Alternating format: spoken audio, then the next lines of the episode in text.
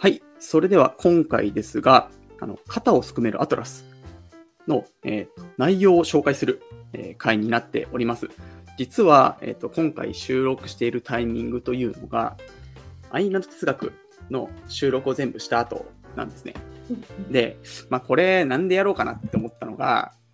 そのアインランド哲学の話をした時に、この肩をすくめるアトラスの内容が分かっていないとちょっと分かりづらいなというふうな話になりまして、で今回こうして、えー肩をすくめるアトラスの内容をちょっと紹介するという回に、えっとなりました。例としてなんかめちゃめちゃ上げちゃってましたもんね。なんかリアーデンがとかラグニーがとか、そうですよね。これ説明しないと絶対わからんよねってなっちゃいましたね。うんうんうんうん、そうなんですよ。ね、うんなんかそうするとね、リスナーの皆さんからするとね、なんか固有名詞出てきたけど、まあ、全然わからないよねってなってしまうかなと思うので、まあ、ちょっとね、その内容について触れていきたいと思います。でね、まず、肩をすくめるアトラスなんですけど、まあ、あの、分量半端ないんですよ。で、今、あの、売り出されているのが、まあ、主にその全3巻のものになっていて、まあ、あの文庫版の大きさなんですけど、まあ、大体ページ数が、まあ、600から700ページぐらいあるんですね。で、かつ、まあ、文字が小さくって、で で、かつ、あの、余白？余白がね、本当にないんですよ。なんか僕、こんなに余白のない本、初めて出会ったなってぐらいなくて、だから文字あ数で言うとね、私も初めて。あそうですんそうそうそう。うん。なんかもう、なんだろう、ちょっと、なんだ指でこう本持つじゃないですか。そうすると大体普通の本って、なんか、ちゃんと余白に指かかるんだけど、肩をすくめる後に関しては、なんかその指がもうすでに文字にかかっちゃうみたいな。ぐらい。そうそうそうそう。っていう、まあ、超大作です。で、肩をすくめアトラスは、まあ、あのアインランドのこの中心的な思想っていうのが、あのふんだんにこう詰め込まれている、まあ、小説になっています。なので、あのアインランドが肯定している思想の登場人物と、反対に批判している思想を持つ登場人物が、まあ、結構はっきりあの書かれているので、まあこれ長いですけど読んでいただくと、あ、なんかこういう人が嫌いなんだとか、アイランド的に。で、こういう人が好きなんだ、いいんだなっていうのが分かりやすいと思うので、まあ、読んでいただけるとね、とても分かりやすいかなと思います。で、今回は、まあちょっとね、若干ネタバレ的な部分もちょっとあるので、まあ、ここでちょっと自分で読みたいという方は、この辺であの一回カットしていただけるといいかなと思いますが、ちょっとね、あの分量もあるので、ちょっと事前にね、どんな本かとか知りたいなっていう方は、あの聞いてみてください。で、あのストーリーの概略をちょっと軽くね、最初に説明をするんですが、まあ、どんな話かっていうと、成功した、まあ、産業化を攻撃する様々な規制っていうのがこうどんどんできてくるんですね。で、そこで多くの傑出した産業家たちが、まあ、財政や財産や国を捨てた結果、社会が、社会に不可欠な諸産業が崩壊していくという、まあ、ディストピア的なアメリカ合衆国が描かれているっていうところで、うんまあ要するに頑張っている人たち、まあ、その能力ある人たちが、もういいやって、もうなんかこんな規則やってられんって言って、まあ、どんどんストライキ的にあのいなくなっていく。その結果、どんどんアメリカが崩壊していくっていうような話ですね。そして、あのタイトルに、まあ、アトラスという言葉が入っていますね。肩をすくめるアトラス。で、このアトラスっていうのは何かというと、ギリシャ神話に登場するあの天空を肩に乗せて支える狂人、アトラース。アトラースっていうんですか？これ。僕初めて聞いた。アトラース？確かに。うん。アトラスなのか、アトラースね。うん。うんっていうところからまあ引っ張ってきてるらしいですね。はい、なので、その傑出した能力、まあ、その優れた能力で世界を支える、まあ、その諸個人、まあ、個人たちっていうのをまあ意味してるっていうふうなところになっております。うんで、あのこの肩をすくめるっていう言葉がそしてあると思うんですけど、これはあのどういうことかっていうと、要するにその優れた個人たちがまあ、その肩をしっかりと張って、そして、まあ、あるある意味弱き者たちを支えるのではなく、そこで肩をすくめることによって、まあ、あの、その人たちは支えなくていいよねっていうような意味になっております。はい。なので、それで肩をすくめるアトラスっていうような、えー、と意味じゃないかっていうところですね。はい。じゃあね、あの、こっからなんですが、あの、ちょっと藤原さんの方にちょっとバトンタッチして、もう少しね、あの、詳しいあらすじの方を話してもらいます。じゃあお願いします。はい。じゃあ、あらすじ話していきたいと思いますが、まず、あの、このあらすじなんですけど、スクラップビルドっていう小説で、あの、芥川賞を受賞した羽田圭介さんっていう方が、うんうんあの、読んでて、YouTube で、あ伝えてて、それもめちゃめちゃ面白かったので、あの、お時間ある方は、ちょっとぜひ見てみてください。うーん、後で見てみたいですね。はい、ぜひぜひ。はい。じゃあ、あらすじ、えっ、と、話していきたいと思います。とまず、主人公のダグニー・タッカード。ダグニーは、と曽祖父、ひいおじいちゃんが創業したタッカード大陸横断鉄道。アメリカを代表する鉄道会社なんですけど、日本で言うと JR みたいなイメージですかね。そこの業務取締役副社長ですと。うんで、女性で2、30代の若い、あの、子が主人公なんですけど、まあ、そういう業務取締役副社長っていうところで結構バリキャリな女性になってます。で、そのダグニーのお兄さんのジェームズ・タッカード、あのジムと呼ばれる人が社長なんですけれども、まあ、この人が社長としての立場に固執して、上流階級の付き合いとかを重視するっていうところで、会社にとってめちゃめちゃ不合理な決定を繰り返すような、あの、まあ、無能社長みたいな人物です。で本当に無能で例えば会社にとってあの死活に関わる重要重要なあの鉄道のレールがあるんですけどそのレールを納期も使用も守って低価格でちゃんと納品してきたリアーデンスチールっていう会社ではなく彼のお友達が運営しているもう高価格な上に納品を遅らせ続けているような会社から調達したがったりとか してうんうん。います。はい、あほうほうほうよまあよくありますよね、こういうのね、確かに、社会で実際。そうで。すね。うん。はい、そういう付き合いを重視して、まあ、不合理な決定をする兄を軽蔑しながらも、まあ、ダグニーはそのおひいおじいちゃんの代から続けてきたこの鉄道事業を守るために鉄道会社の運営をあの回す役割を担っていたと。でなので、まあ、ダグニーは非常に合理的な判断を下す有能な実務者として描かれてます。でそのダグニーが鉄道会社の実務をこなす中であの事故とかの状況なんか事故が起きた時とかの状況を聞く時にやる気のない社員に確認するとジョン・ゴールトって誰？って言われたりあと街のホームレスとの会話でもジョン・ゴールトって誰？っていうふうに言われるんですね。でこれが結構小説の中であの頻繁に出てくるんだけどあのそれそんなの知らないよとか考えても無駄だよっていう諦めの意味を持つスラングなんですね。として使われています。で、ダグニはこの言葉が、まあ、大嫌いだったというところです。で、そんなダグニーとジムの幼馴染のフランシスコ・ダンコニア、フランシスコは幼い頃から彼の一代が代々経営してきた国際的なあの企業の銅、銅ですね、銅山の会社を継ぐことを決めて、いろんな教育を受けて経験を積んできたと。で、苦手なことはじっとしていることと目的なく動くことという 非常に合理的で優秀な青年でした。で、ダグニ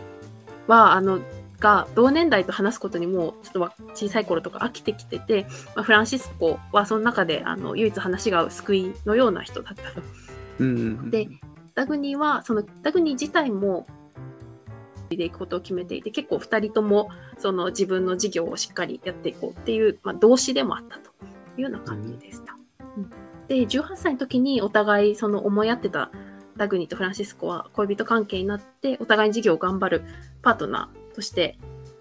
あのやってたんですけどある日ダグニーにフランシスコが別れを告げちゃうんですね。うんうんで、それ以降、フランシスコは突然遊び人になってしまって、自分が継いだ会社も真面目に運営しなくなってしまったと。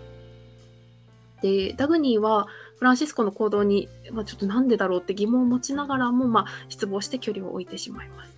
うんうん、そうですよね。これ確かに最初の頃ね、なんか僕もなんか読んでて、あフランシスコ、どうどうした？お前みたいな。でも、そうですよねもそうそうそう。でも読んでて、まあでもこれ、なんかあるんだな、伏線なんだなって思ってましたけど、でも最初やっぱね、そう、なんだろうなって、ちょっとね、わかんなかったね。うん。そうですよね。非常に優秀な青年として描かれてたのに、急に遊び人になっちゃうっていううん ところで、はい、そこ伏線でした。で、えっ、と、また別の人が登場してきますが、あの、ダグニーたちの会社に鉄道用のレールを納品している、あの、鉄鋼、製鉄会社の社長であるハンク・リアーデンという、えーリアーデンという人がいまして、その人は自分の鉄鋼会社を叩き上げで成長させた非常に優秀な実業家でした。で、ある日、10年かけて研究し続けてたリアーデンメタルっていうのがついに、あの、開発できたということで、まあ、これが世界一信頼性の高い合金だったというところで、あの、超天才的な発明をしたわけですが、このリアデンメタルが低価格で、かつ高品質でありすぎたので、逆に競合相手から激しく嫉妬されて、リアデンメタルは新手の詐欺だみたいなデマが流されてしまって、誰からも発注が取れない、あの変な状態になってしまいましたと。うんうんで、ただこのリアーデンメタルの素晴らしさに気づいたダグニーは、新しい路線にこのメタルをあの使いたいというふうに、あの、ジムとかに言うんですけれども、そのジムとか、あとジムの周囲の足を引っ張る仲間たちから猛反対されちゃうんですね。うんで、線路が必要なのに、他の製鉄会社から、こう、まともに納品がないっていう、そのレール引きたいけど引けないっていう状態を分かっていながらも、その責任を取りたくないので、ジムはもうそのメタルを使わずに何とかしろと、ダグニーに無茶ぶりをすると。うんで、ダグニーは、その、まあ、レアでメタルを使いたいので、その責任が高田大陸横断鉄道に行かないように、自分で会社を新たに起こして、リアデンと直接交渉して、で、メタルを発注して、で、あの、その線を立て、引いたんですけど、それがジョン・ゴールド線っていう、あの、さっきのジョン・ゴールドって誰？っていうスラングの、あの、あえて名前をつけて、線路を引けましたと。で、その線のために、あの、リアデンメタルで作った橋があるんですけれども、リアデンメタルが、まあ、そのデマとかがあって信頼されてないので、1日で崩落するとか悲劇が起きるだろうみたいな散々世間の評判としては言われようだったんですけれども、まあ、ダグニッチはこの線と橋が問題ないことを分子構造とか検査結果を見ても技術的に確信をしてました。うんで、開通式の日にダグニーとリアーデンが開通の便にあ乗って、無事に列車が橋を走り抜けて、まあ、リアーデンメタルの信頼性を証明することができて、結果、あの、大々的な、ここでは成功を収めることができた。で、これによって、まあ、これまでよりも早くたくさんの貨物を運べる線っていうのができるようになりましたというところで、はい、あの、なんていうんですかね、すごい社会に貢献するような、貢献するようなって言ったら、ちょっとこの 小説にあるかもしれないですけど、はい、貢献するような、あの、すごいいい仕事をしたと。うんで、そうですね。同じ頃に、はい。同じ頃にですね、国の経済が悪化して、政府が公共安定法みたいな法律を作って、社会のためにみたいな名目で、様々な事業とか資産が国有化、国にあの巻き上げられたりとか、規制をかけられ始めるんですね。うんうんで、あとは強欲なじ、なんか実業家、お金を稼ぐことが強欲だみたいな考えが結構広まってしまって、その実業た高まって、その生産の規制も始まって、例えばリアーデンの会社は、他の企業の生産量を上回るスチールの生産をダメですと言われてしまったりだとか、ダグニーの鉄道会社もスピードとか貨物量、本当はもっと速く走れるし、もっとたくさん積めるんだけれども、規制がかかってしまうというところで、超非合理、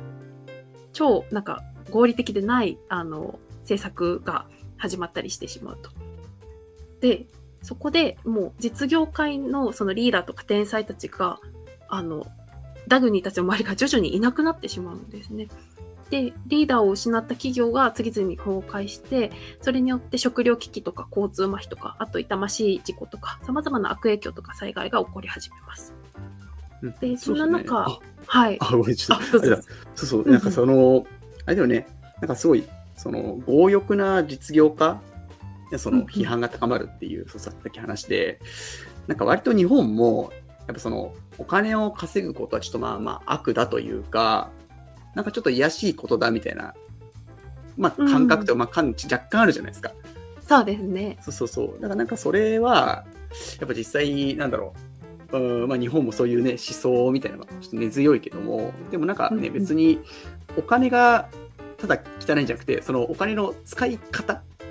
とかの問題だから、なんかその、割と、なんかお金イコール汚いみたいな雑ななんかこう、まとめ方をちょっとしちゃってる部分があるかなと思うんで、なんかそこのところだよね、なんかこういう、なんだろう、えっ、と、まあ、肩をすくめるアトラスしかり、なんかちょっと日本人が、もう少し、なんかお金のね、教育とか、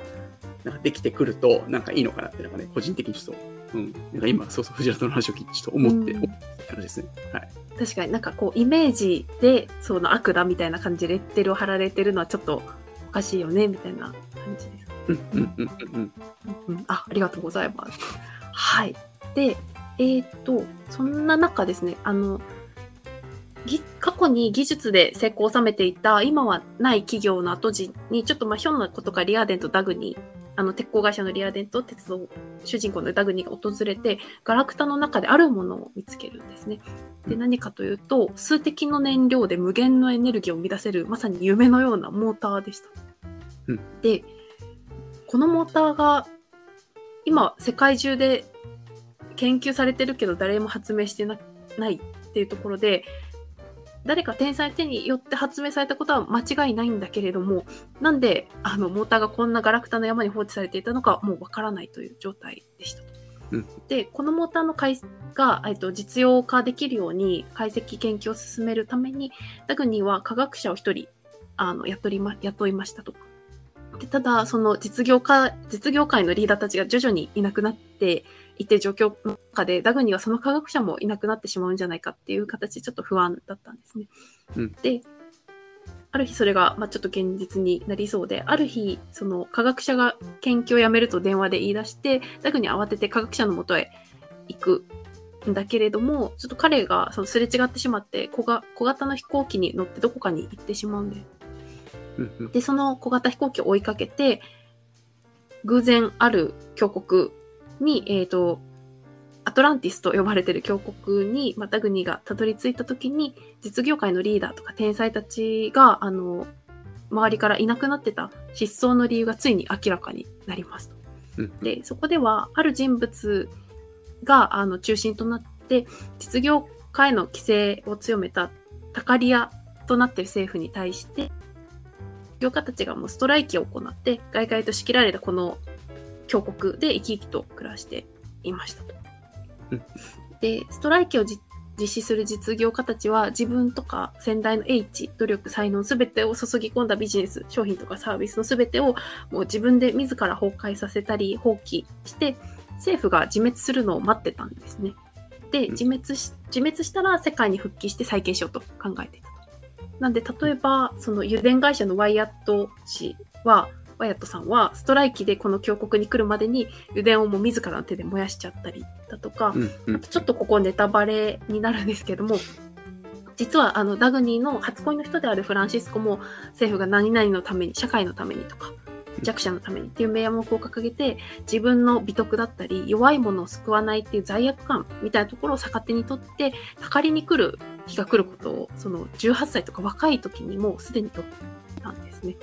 うんなの、で、先代が築いた動産業を時間をかけて壊して、事業が国有化されると決まるまでに、もう工場も資産も何一つ残らないようにしてあったと。なんで、あの、